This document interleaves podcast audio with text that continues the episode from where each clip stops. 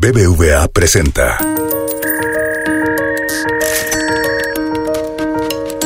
Peras y manzanas con Valeria Moy.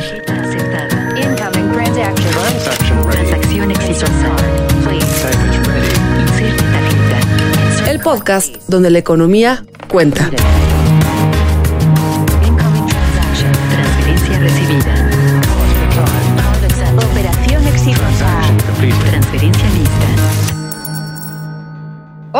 Soy Valeria Moy y les doy la bienvenida a un nuevo episodio de Peras y Manzanas.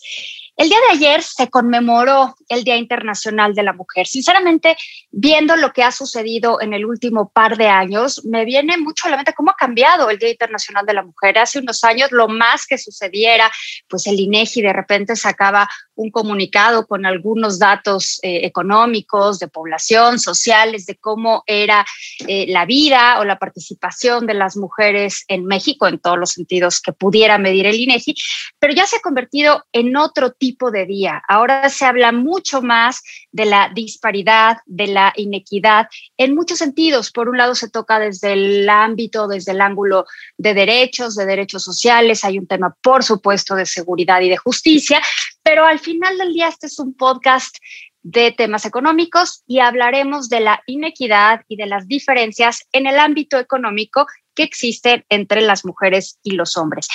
Y todo esto porque tiene un propósito. Si el 51% de las mujeres, o sea, el 51% de la población, perdón, son mujeres, pues uno pensaría que la representación de las mismas en la economía tendría que ser más o menos similar a esa proporción. Y vemos que no es así. Hay enormes desigualdades en el acceso de las mujeres al mercado laboral, en el tipo de puestos que las mujeres ocupan en el mercado de trabajo, en la forma en la que suben de nivel en sus trabajos, en el salario, por supuesto. Hay un montón de desigualdades. Y hace relativamente poco, el IMCO se dio, el Instituto Mexicano para la Competitividad, se dio a la tarea de analizar cómo es la participación de la mujer en la economía, evidentemente para traer datos a la mesa y poder tener una discusión más informada. Así que para hablar de esto, hoy se encuentra conmigo, se encuentra con nosotros Fátima Mase, que es directora de Sociedad Incluyente en el INCO y quien fue la responsable de producir, de generar esta información y ahora será la responsable de explicárnoslas. Así que bienvenida Fátima, me da muchísimo gusto que me acompañes. Hola Valeria, un gusto estar contigo en el podcast. Ahora, explícame ¿Qué es la participación de las mujeres o de los hombres en la economía y cómo se compara esta participación de hombres y de mujeres? Porque de repente se oye mucho este dato, ¿no? Y tenemos ahí algunas cifras y decimos, la participación económica de las mujeres en México es similar a la de países como El Salvador, Venezuela, Tonga, Rumania, y al mismo tiempo, pues no necesariamente sabemos qué es la tasa de participación económica. ¿Nos explicas qué es eso, por favor? Claro, el dato que se utiliza es justo ese, la tasa de participación económica de hombres o mujeres, y se refiere las mujeres o los hombres en edad productiva que trabajan o están buscando trabajo. En México, el, hasta 2019, el 45% de las mujeres en edad productiva eh, estaban, eran parte de la economía o la tasa de participación económica de las mujeres era del 45%. Eh, sin embargo, el año pasado, con la pandemia, las mujeres sufrieron un golpe durísimo y esta tasa pasó del 45% al 41% al cierre de 2020, o considerando todos los meses de 2020.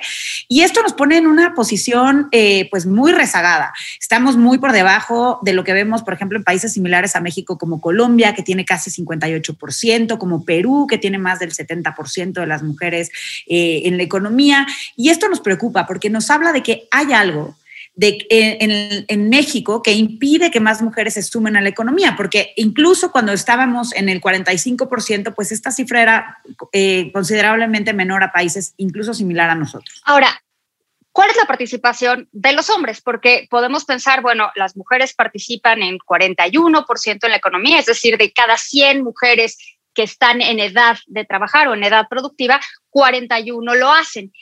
¿Cuál es el porcentaje parecido de los hombres? En el caso de los hombres supera el 70%. Y, y, es ahí, bueno, donde cuando hablamos muchas veces de brecha laboral o la brecha de género en el mercado laboral, pues es esta gran diferencia entre los más de 70 que presentan los hombres y los 40 que presentan las mujeres. Eh, algo que es interesante decir es que los hombres también han sido golpeados por esta pandemia. Esta pandemia fue durísima para, para el empleo en general. Sin embargo, en el caso de los hombres lo que vemos fue una recuperación más acelerada a partir de que se abrió el primer confinamiento en junio, entre junio y julio, eh, cosa que no vimos en el caso de las mujeres. En el caso de las mujeres fue más tardía. Y además, eh, lo que vemos es que en el caso de las mujeres están regresando a empleos que son muy frágiles, ¿no? En enero prácticamente de los casi de los 800 mil empleos que se perdieron, la mayoría, 790 mil, fueron de mujeres. Y esto pues tiene que ver en las condiciones en las que muchas mujeres trabajan. Ahora, ¿Cuál es el número mágico? Porque pues nos dice, sí, en México en el 2019 era 45, con la pandemia que en efecto afectó la participación laboral de hombres y mujeres. Ya nos dijiste que un poco más de las mujeres. ¿Cuál es el número mágico? Porque estamos en 41, pero ¿hacia dónde queremos ir? ¿Qué queremos hacer? En el INCO creemos que podemos alcanzar la tasa de participación económica de las mujeres promedio que se ve en los países de la OCDE. Este es 56%. Esto implicaría que México, pues que hay un rebote, que se, que, se recupera la tasa de participación económica de las mujeres en México, pero que además se toman acciones desde la sociedad, las empresas, las organizaciones, el gobierno, para acelerar el crecimiento de esta tasa de participación y pasar de un 45% que veíamos al cierre de 2019 al 56% que es el promedio de los países de la OCDE. Ahora, ¿cómo se hace eso? Porque uno podría pensar, bueno, si es 41 o 45, vamos a pensar 2019, 45, 2020-41, pues probablemente se deba a condiciones estructurales de la economía mexicana o podríamos eh, pensar incluso en temas que son un poquito más abstractos como la cultura mexicana. ¿Qué se requiere hacer? Bueno, son dos preguntas en una, Fátima. ¿Qué se requiere hacer para que participen más mujeres? O sea, y, y para eso necesita uno entender por qué no participan más mujeres hoy en día. Entonces, para poder saber qué es lo que necesitamos hacer, necesitamos entender por qué no participan más mujeres, ¿no? Entonces, ¿qué es lo que hay que hacer en este país, en México, para poder incrementar la participación de las mujeres? Y la segunda pregunta es, ¿y por qué querríamos hacer eso? Mira, déjame empiezo por la segunda. ¿Por qué? Eh, y la evidencia, los datos apuntan o confirman este rol de cuidadoras que está, eh, es tan marcado en el, caso, en el caso de las mujeres mexicanas.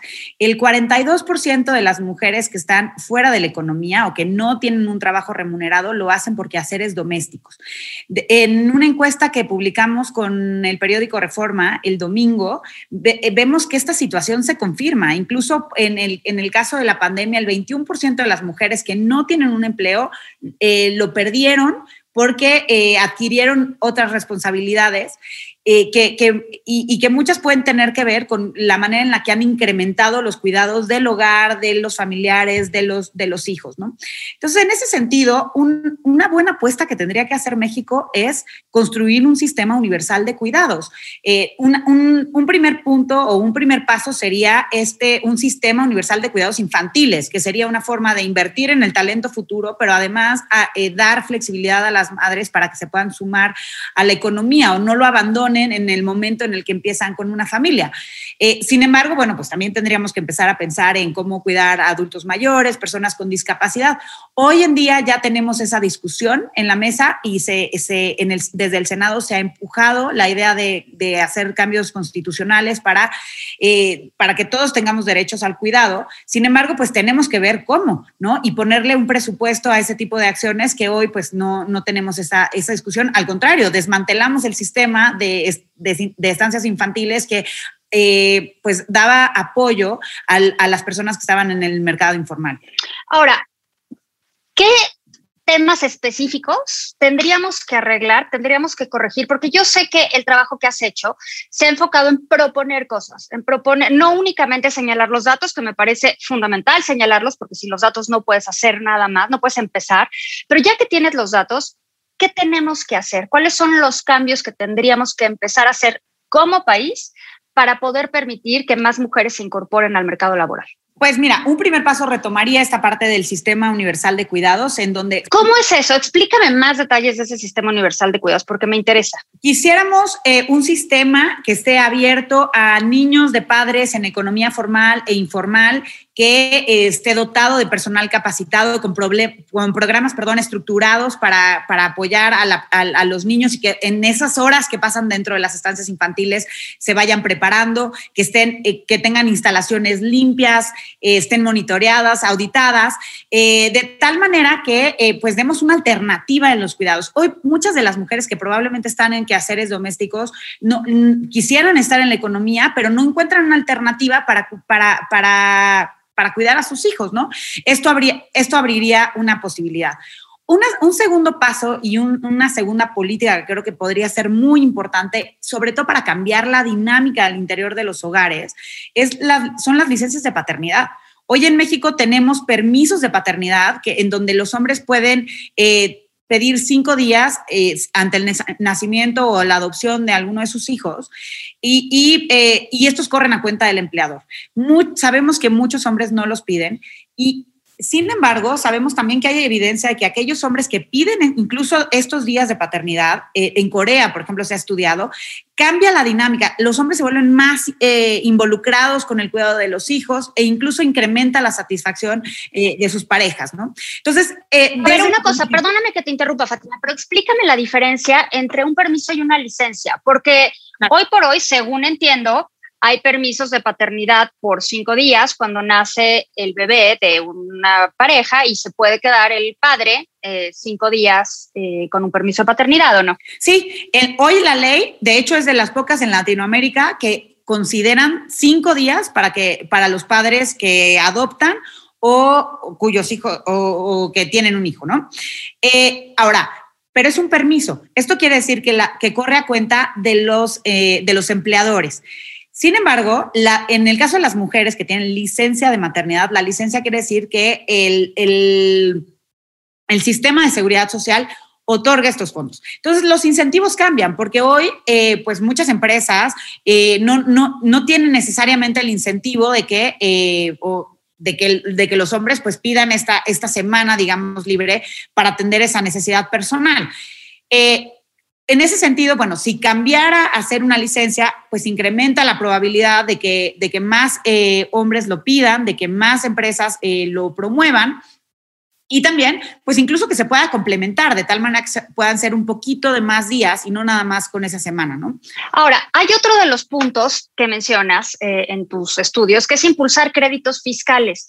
¿Es necesario impulsar créditos fiscales? ¿Es necesario dar créditos para que las mujeres se incorporen más o más rápido o regresen al mercado laboral después de un embarazo o después de cuidado de familiares por circunstancias específicas? Pues es un incentivo, una manera de hacer, de, impulsar que más empresas construyan eh, ciertos programas como de rampas para que las mujeres regresen, porque al final, dado que tenemos este rol de cuidadoras tan fuerte, eh, hoy una mujer que es que se sale del mercado, de, su empleo porque tiene un hijo o porque le cambian la, realidad personal y tiene que cuidar a alguien, pues prácticamente mata su carrera profesional, porque después regresar unos años después al mercado laboral, pues tal vez ya la consideran como que ya no tiene experiencia o, no la hacen apta, no la consideran apta para los puestos, ¿no? En este sentido, pues se podrían impulsar la creación de, programas que permitan eh, la reincorporación de estas mujeres y probablemente de una manera que, eh, pues que puedan regresar a lo mismo que hacían antes sin tener que, eh, hacer otro tipo de cosas, ¿no? Entonces, eh, la, política fiscal podría ser una vía, sobre todo si lo enfocamos a las pymes, que hoy eh, pues viven un contexto económico complicado, pero que además emplean al 50% de las mujeres formales. Ahora, hay otro tema, porque aquí mencionas, bueno, hay que hacer cosas, ¿no? Hay que darle, hay que cambiar los permisos por licencias, hay que poner un sistema universal de cuidados, hay que eh, funcionaría, no es que haya que, pero funcionaría dar créditos fiscales para facilitar el regreso de las mujeres al mercado laboral y que no pierdan esa experiencia que ya acumularon y que se rezaguen en sus carreras. Y al final del día me estás hablando como de cosas muy específicas que se tendrían que hacer y que probablemente tengan costos para poder facilitar la inclusión de las mujeres. La pregunta ahora es, ¿y le conviene a la economía? ¿La, la economía quiere hacer esto? ¿Por qué habría que hacerlo? Más allá de temas de justicia social. Claro, no, justo parte de, nuestra investigación es eh, caer en cuenta que no, esto no es una cuestión de responsabilidad social. México, el PIB de México podría crecer 15% más en 2030 en comparación con el de 2020 si logramos sumar a 8.2 millones de mujeres a la economía en los próximos 10 años. Ahora, este tiene un sí eh, importante asociado porque para que esto se cumpla, realmente tendría tendríamos que estar implementando acciones que cambien las condiciones dentro de los hogares y dentro de los empleos, de tal manera que aquellas mujeres que quieren trabajar puedan hacerlo.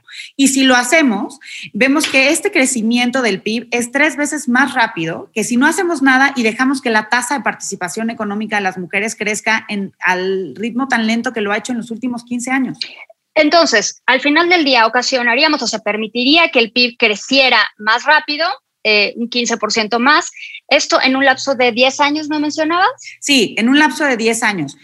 Y esto, por supuesto, pues tiene eh, además beneficios no nada más en el agregado visto desde el PIB, sino aquellas mujeres que se suman a la economía, estos 8.2 millones, pues tendrían autonomía económica, sus hogares tendrían más ingresos y podrían acumular un poco más de ahorro. Las empresas que deciden hacer este compromiso para sumar a más mujeres también se pueden volver más atractivas para el talento, más rentables. Y pues, eh, y todo esto en general, pues impacta en la economía, en el agregado. Ahora, hablemos del elefante en la sala, que es la brecha salarial. Ya hablamos de la participación económica de las mujeres, ya sabemos que participan significativamente menos que los hombres, significativamente menos de lo que lo hacen en economías similares.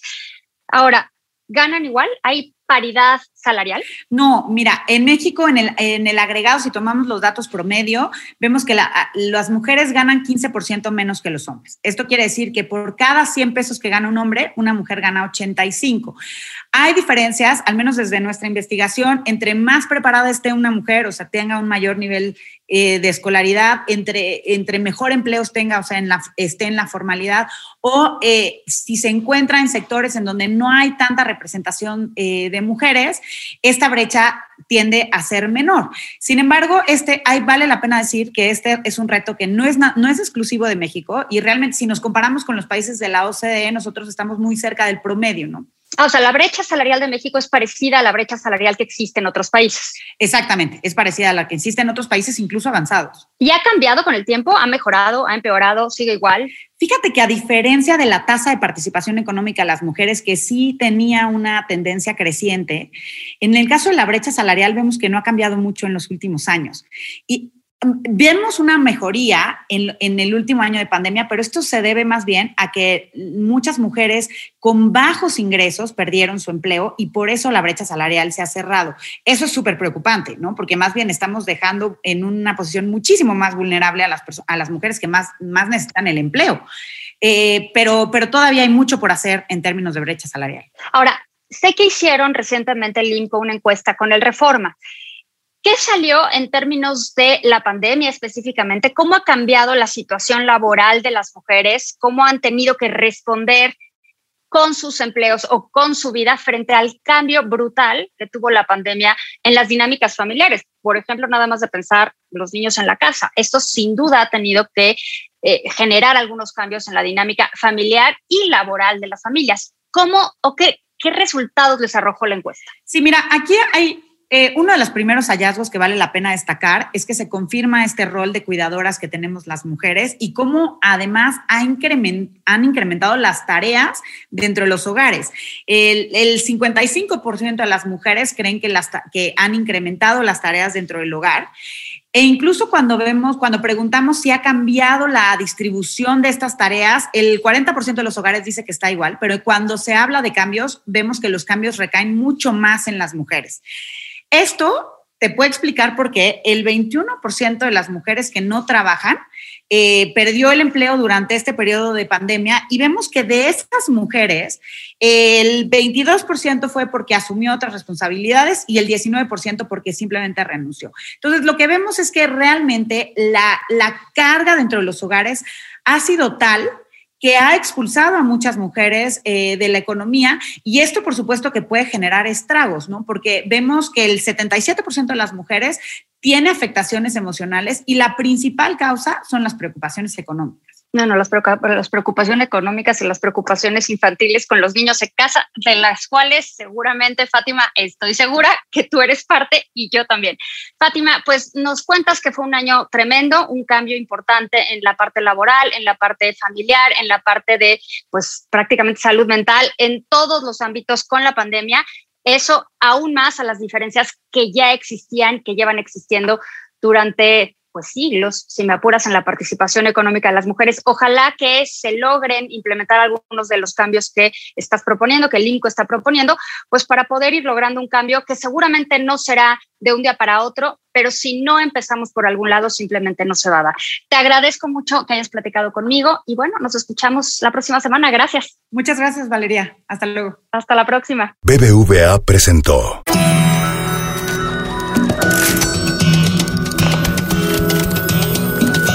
Y manzanas con Valeria Moy. Dirección y conducción del programa Valeria Moy.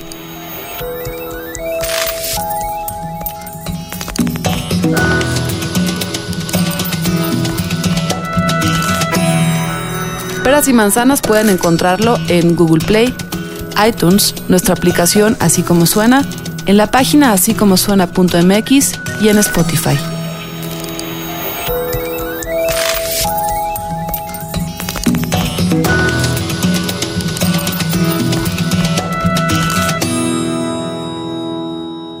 Gustó Peras y Manzanas? Escucha todos nuestros demás podcasts. Puedes escuchar las historias que hacemos en Así Como Suena. Puedes reírte con Gis y Trino en La Chora Interminable. Búscanos en así como en Spotify, en iTunes y en Google Podcast.